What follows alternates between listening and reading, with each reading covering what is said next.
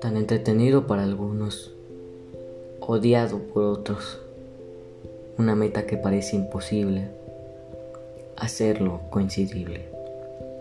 Algunos lo lograron, otros solamente fracasaron.